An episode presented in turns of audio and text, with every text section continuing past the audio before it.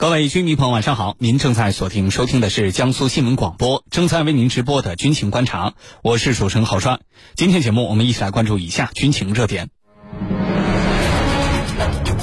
乌克兰方面抱怨称，西方对乌克兰的军事援助有一半延迟交付。西方军援为什么总迟到？这对乌军作战有何不利影响？以色列公布加沙战后方案，以军全面控制加沙。联合国难民机构将被关闭，这个方案真的有可行性吗？目前的加沙局势受哪些因素影响？军情观察为您详细解读。节目的一开始，还是要提醒您，可以在大蓝鲸 APP 找到我们军情观察的话题帖，参与我们的话题互动。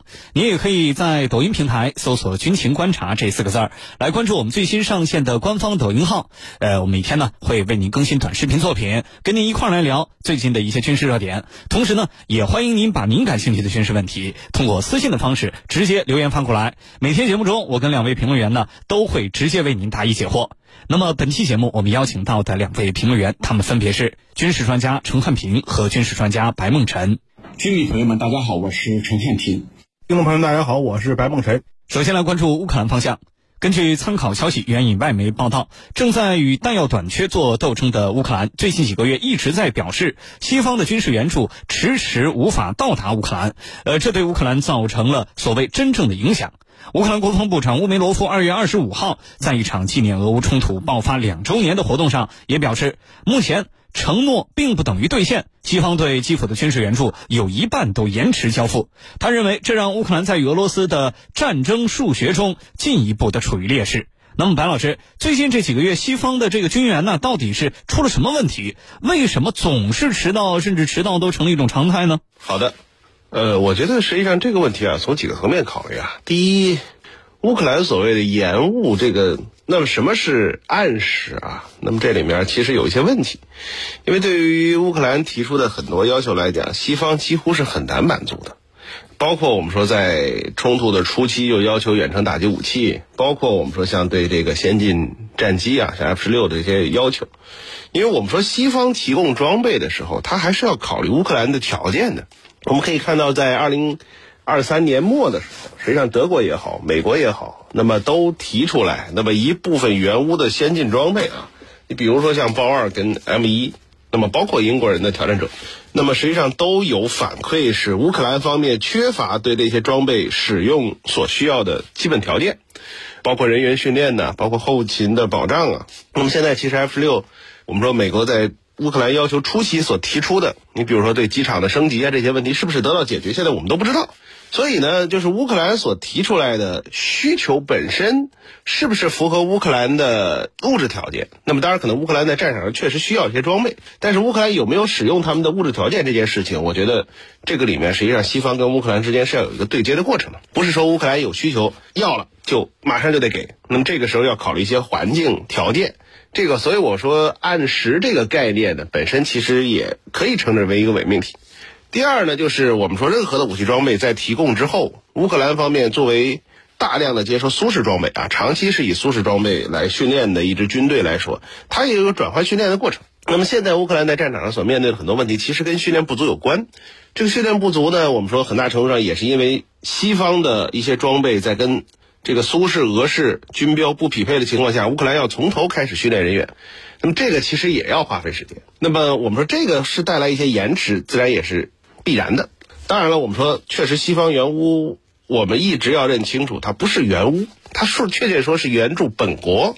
那么援助本国的军事工业，援助本就是本国的军队的一些落后装备，向乌克兰提供之后，本国来进行升级。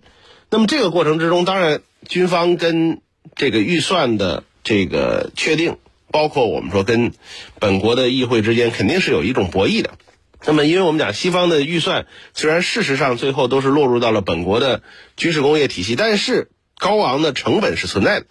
更不用说我们说从俄乌冲突开始呢，这个包括军事装备在内的所有成本都在飙升啊。你比如说一百五十五毫米炮弹，欧洲人的价格从两千到涨到八千欧元以上。那么这种提升，那么也需要一个消消化的时间。所以我觉得，其实现在乌克兰方面把所有的战场的不利全部归咎于这个所谓西方的援助延迟，这个本身我们说也是一种推卸责任的态度。那么当然，我们说为什么西方有一些政治人物，包括媒体要从中推波助澜，是因为我们说了，就是这些援乌的资金发放的越快，西方的军事工业体系越早获益。而至于生产出来的装备是不是真正的落入乌克兰手里，乌克兰方面没有控制权，西方其实也没有多少人关心。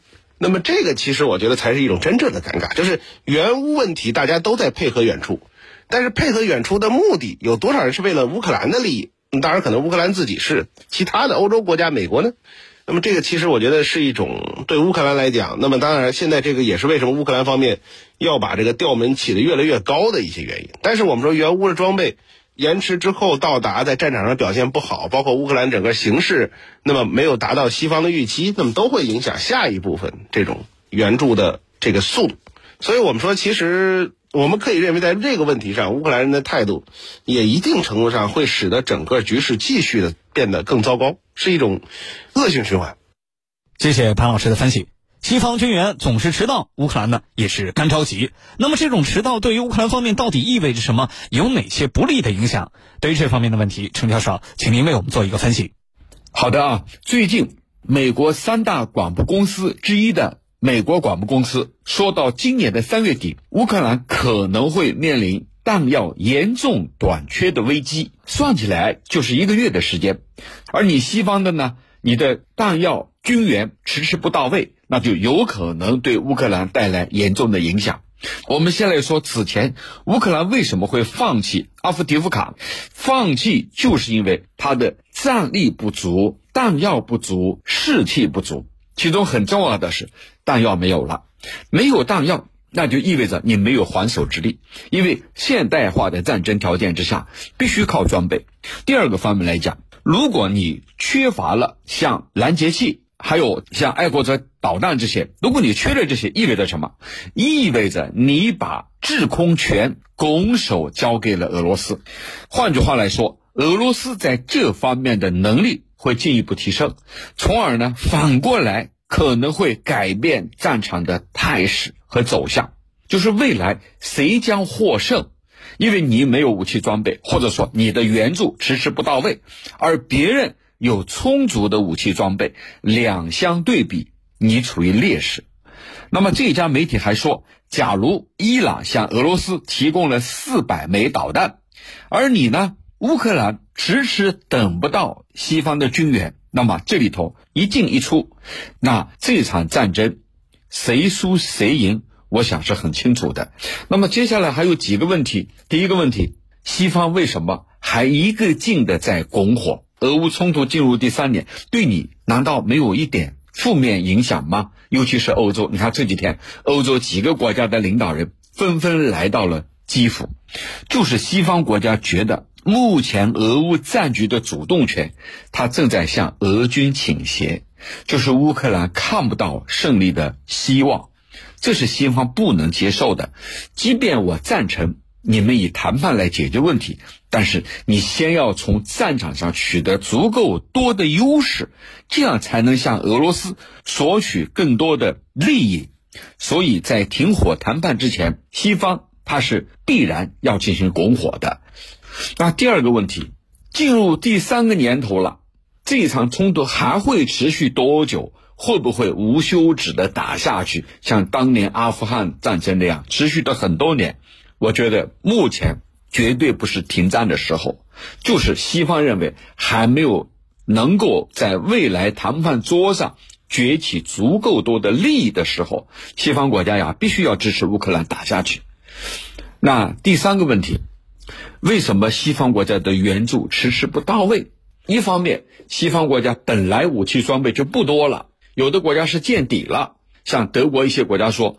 现在我暂时不给了，我要确保我自己的弹药库有存货，因为一旦发生战争，我自己的库房里都空了，让我拿什么去保卫自己的国家？所以这些因素叠加放在一起，我们就能回答为什么乌克兰一直抱怨西方的武器弹药援助迟迟不到位。主持人，谢谢程教授的解读。在军事援助都到位的情况下，乌军尚不能说啊对俄军形成多大的优势。你更何况现在是这个呃缺兵少弹药，呃，那么在这样的情况之下，前线就更难守了。所以你看，呃，从这个巴赫穆特到马林卡，再到阿夫迪耶夫卡，可能已经经营了很多年的坚固的堡垒城镇都没有守住。那么接下来这种负面的影响可能还会逐渐的浮现，因为当你丢掉了经营了十来年、打造的很坚固的堡垒据点之后，那你往后退，可能你这个战线就不光是退几公里的事情了，因为你无险可守，你可能要让出更多的这个战略空间。呃，那么再有一点就是对军心士气的影响，这当兵的在前面那是在拼命啊啊，武器弹药跟不上，相关的这个装备啊、补给呀跟不上，呃，那这这军心士气一定会受到打击。当然了，我们也看到，包括美国，包括一些西方国家，也在不断的承诺啊，这个军事援助一定会到的。呃，但是这个承诺不等于兑现，就如同乌克兰国防部长所说的那样啊，什么时候承诺能兑现？呃，那可能乌军的战场形势才能得到一定的改观。好，这里是江苏新闻广播军情观察，稍事休息，我们一会儿继续来关注以色列提出了所谓的加沙战后方案。啊，他们要全面的控制加沙。那么这个方案受到了多方的质疑和呃不认可。那么这个方案为什么这么不受待见呢？加沙战后局势走向究竟如何？稍后我们详细来聊。